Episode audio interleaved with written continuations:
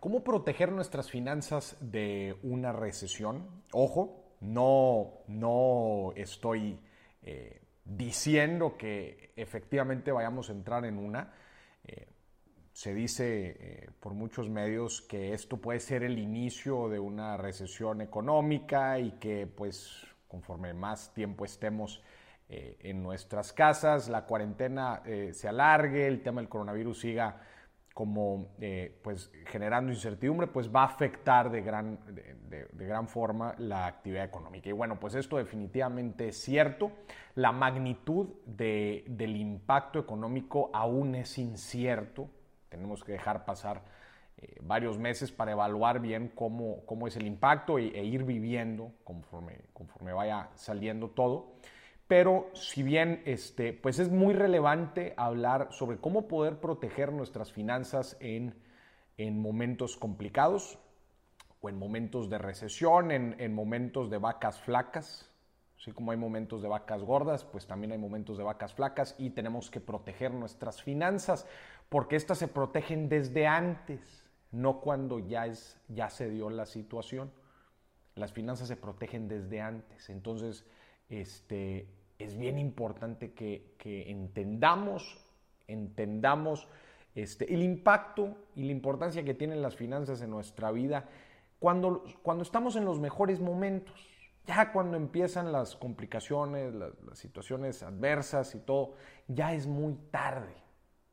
Las finanzas se administran, los recursos se administran en abundancia cuando hay, cuando es la época de las vacas gordas. Ahí es cuando tenemos que poner más ojo.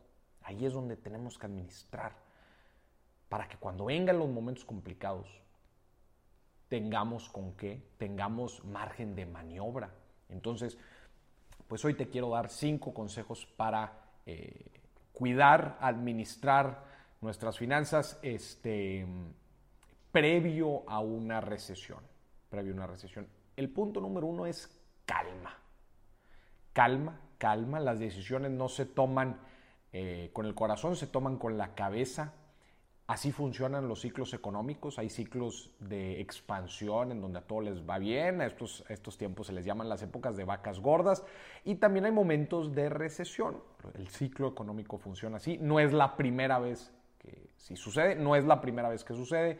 A, eh, a lo largo de toda la historia ha sucedido en diferentes momentos. Y la economía del mundo resurge, se recupera se recupera. Al final de cuentas, por eso se llaman ciclos. Sube y baja, sube y baja, y así, ¿no? Entonces, primero que nada, tenemos que mantener la calma este, para poder tomar decisiones conscientes, decisiones informadas, decisiones con cautela. Eso sí, nos requieren que estemos con mucha, mucha cautela, porque quizás cuando las cosas estaban bien, pues habría, había otra vez margen de error, margen de maniobra. Bueno, cuando las cosas se ponen complicadas, pues no las hay. Entonces, este, es bien importante que mantengamos la calma, que, entender que, la, que, que, es normal que estas cosas suceden.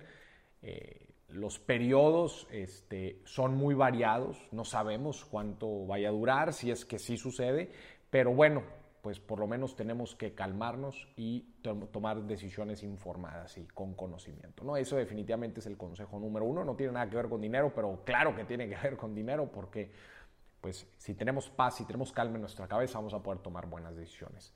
Y entender otra vez que es parte de un ciclo económico, que, hay momentos complicados, pero hay momentos de recuperación.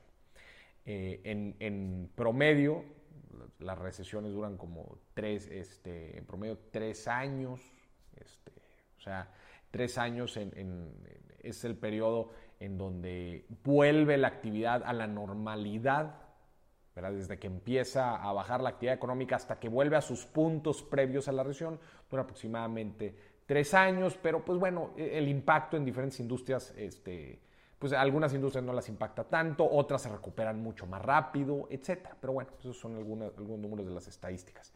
Mi consejo número dos es, este, es un fundamento financiero. Aquí voy a hablar de puros fundamentos porque eh, de los peores momentos son los fundamentos los que nos sacan adelante. Y número uno es definitivamente el tener ahorros, el tener un ahorro de emergencia, el tener gasolina que nos ayude a, sobrellevar el camino pues eh, estos tanques de gasolina de emergencia, pues es bien importante tenerlos desde antes, tenerlos desde antes. Me llama, me, enorgullece mucho los mensajes que, recibo de la gente diciéndome que gracias a que siguieron mis consejos, pues en estos momentos quizás en donde no están viendo las cosas tan, tan claras, están pudiendo salir adelante, están pudiendo tomar decisiones, todo gracias a que ahorraron. Fíjate, entonces el ahorro de emergencia de tres a seis meses de tus gastos fijos, de, lo que gastas sí o sí, de lo que necesitas para vivir, tener de entre tres o seis meses de estos gastos como un ahorro, pues es algo fundamental para entrar a la adversidad. Porque cuando entramos a la adversidad no sabemos qué va a pasar. Si nuestros ingresos se van a ver reducidos, si nos van a correr, si a nuestro negocio no le va a ir bien. Entonces, pues tener algo, un ahorro, y esto aplica también para las empresas, el capital de trabajo que guardan para, para por si hay alguna eventualidad. ¿no? Entonces, tener un ahorro de emergencia desde antes, acuérdate, no, quieras ahorrarlo, si puedes, buenísimo, pero no quieras ahorrarlo cuando ya están las cosas mal. Ahórralo cuando las cosas están bien. Consejo, es el consejo número dos. Consejo número tres, mucho cuidado con las deudas, porque las deudas son así, son mensualidades que son pagos que tenemos que hacer recurrentemente, eh, llueve, llueva, truene o relampaguee. El banco no le importa si la situación está buena o está mala. Bueno, ahorita estamos viendo que los bancos están tomando medidas este, para ayudar a la gente y que, y que no tengan que, pues están dando prórrogas de algunos meses para pagar las deudas. Esto pues, es una muy buena opción para no perder liquidez y que la gente tenga flujo para pagar sus gastos del día a día. Este, pero una recesión, yo mi recomendación es que no entres con deudas, porque pues las deudas otra vez son compromisos que tienes que pagar, pásete lo que te pase en tu vida ¿no? financiera. Entonces, mi recomendación, ojo, mucho ojo con las deudas, si las puedes liquidar desde antes, empieza pagando las que más te están doliendo, las que más te están sangrando, que son pues las que te cobran mayor, mayor interés. Liquídalas, ya olvídate de ellas. Y también te quitan margen de maniobra las, las, deudas, entonces, la medida de lo posible, elimínalas para poder correr tu vida financiera en momentos cuando, pues, en verdad necesitas flexibilidad, necesitas margen de maniobra, ¿no? Entonces, en la medida de lo posible, no te endeudes y las que tienes, velas pagando desde la que más te sangra hasta eh, para ir priorizando también el pago, que es bien importante, ¿no? Consejo número cuatro, diversificar fuentes de ingreso otro fundamento financiero, porque otra vez, pues no sabemos en las recesiones que si nos van a correr, si a nuestro negocio no le va a ir bien, si yo tenía una inversión y de repente ya, este, pues ya no me está generando como antes, perdí lana, eh, tuve que hacer un gasto importante y el dinero ya no me alcanza. No sabemos cuál va a ser la, la situación, entonces el diversificar nuestras fuentes de ingreso, ya sea si somos empleados, pues buscar una segunda fuente de ingreso. Ahorita, con, gracias a la tecnología, pues es muy fácil abrir un, negocio en línea, una tienda en línea, dar servicios en línea, este, poner a trabajar ese tiempo de ocio que, nos quede en nuestros días. Este, ahorita, por ejemplo, como con el home office, pues tenemos mucho tiempo libre que podemos aplicar para ofrecer servicios en línea y, obtener ingresos por ello, ¿no? Entonces, diversificar nuestras fuentes de ingreso porque pues, no podemos poner todos nuestros huevos de ingresos en una sola canasta. Necesitamos diversificar por si llega a haber una eventualidad en alguna, en alguna de nuestras fuentes de ingreso, pues tenemos otras que nos están ayudando a salir adelante.